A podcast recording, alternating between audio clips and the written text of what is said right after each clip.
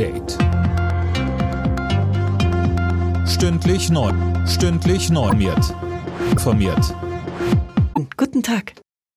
Mit mehreren Gedenkveranstaltungen wird heute in München an das Olympia-Attentat von 1972 erinnert.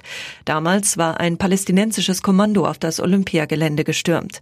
Bei der Geiselnahme und einer fehlgeschlagenen Befreiungsaktion wurden elf, wurden elf Israel deutscher Polizist getötet.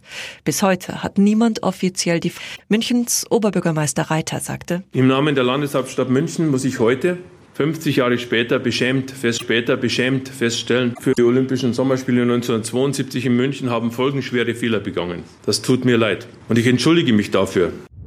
Für. Sozialverbände und die Opposition kritisieren das dritte Entlastungspaket. Der Paritätische Wohlfahrtsverband hält die angekündigte, Erhöhung, die angekündigte Erhöhung des Hartz-IV-Regelsatzes und des Kindergelds für zu gering.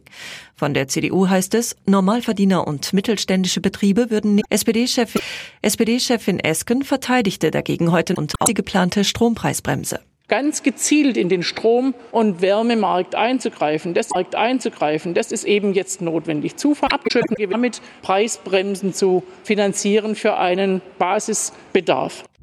Bedarf. Russland weiter kein Erdgas über die Pipeline Nord Stream 1 liefert, ist der Gaspreis erneut deutlich gestiegen. Gleichzeitig waren die, gleichzeitig waren die Verbraucher ihr Konsumverhalten, wächst die Angst vor einer Rezession.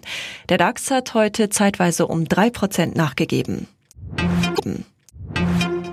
Liz Truss wird neue Regierungschefin in Großbritannien. Die bisherige Außenministerin hat sich bei der Wahl zum Parteivorsitz klar durchgesetzt und soll nun auch die Regierung führen. Boris Johnson war Anfang Juli nach einer parteiinternen Revolte gegen seine Amtsführung als Parteichef zurückgetreten.